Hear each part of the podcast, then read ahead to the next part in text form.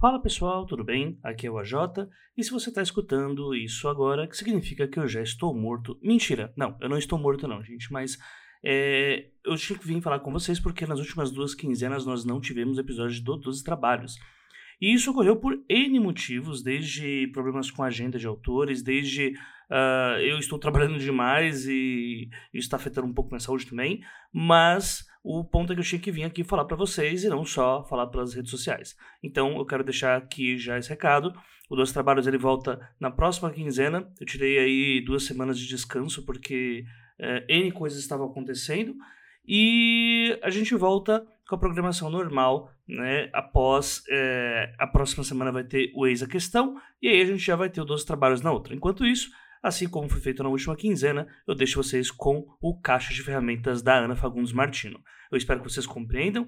É, não está sendo um período muito fácil, por N motivos, mas eu espero que vocês é, gostem das dicas que a Ana vem para trazer e curtam aí os episódios que a gente está programando para trazer é, tanto para os trabalhos e tanto para o Eis a Questão. Um abraço para todo mundo e fiquem aí com o episódio.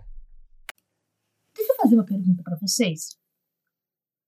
Quando você lê uma história, já parou para pensar que o narrador talvez não esteja te dizendo a verdade?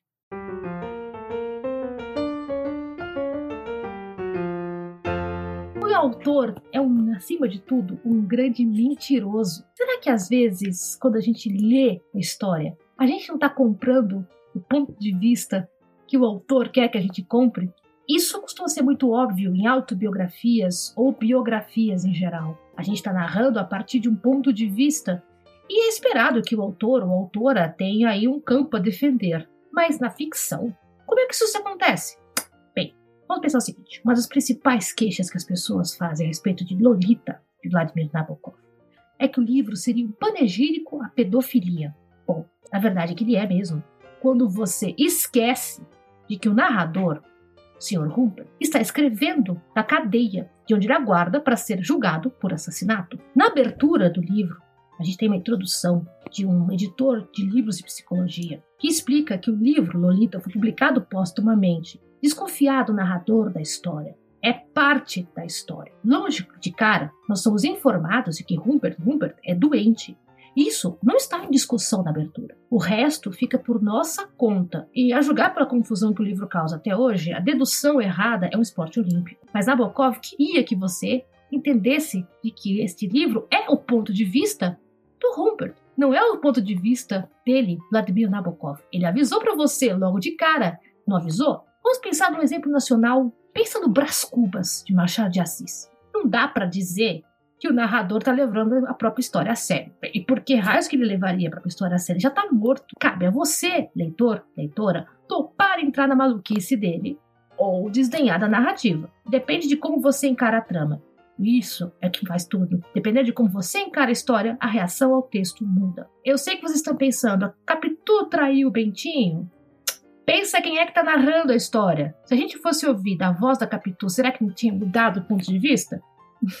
Pense também que o seu narrador pode não saber o que está acontecendo ao redor dele e ter muitos problemas com isso. O que eu acho um caos, você pode achar oportunidade da sua vida. Um exemplo famoso é o filme Rashomon, dirigido por Akira Kurosawa. O filme é baseado num conto chamado Dentro do Bosque, do Ryunosuke Akutagawa.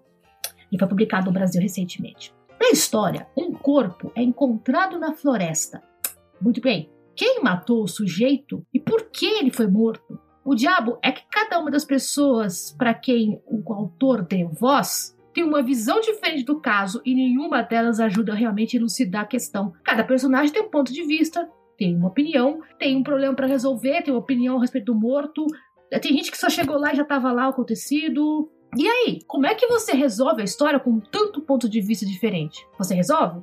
Então, né? Como um exercício, pensa no seguinte: vamos inverter a narrativa do seu livro favorito?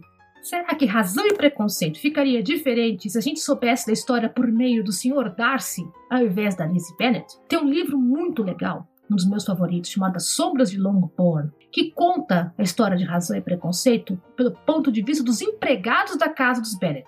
Acredite, a Lizzie não escapa, viu? Como é que será que o governante do Ninguém Nasce Herói, do Eric Novello, vê a construção do seu país totalitário? Vai pensando aí, como é que as coisas acontecem quando você compra a visão do pior inimigo do seu personagem? Ponto de vista é tudo na vida. Ou quase, pelo menos. E aí, você gostou dessa ideia? Conta pra mim.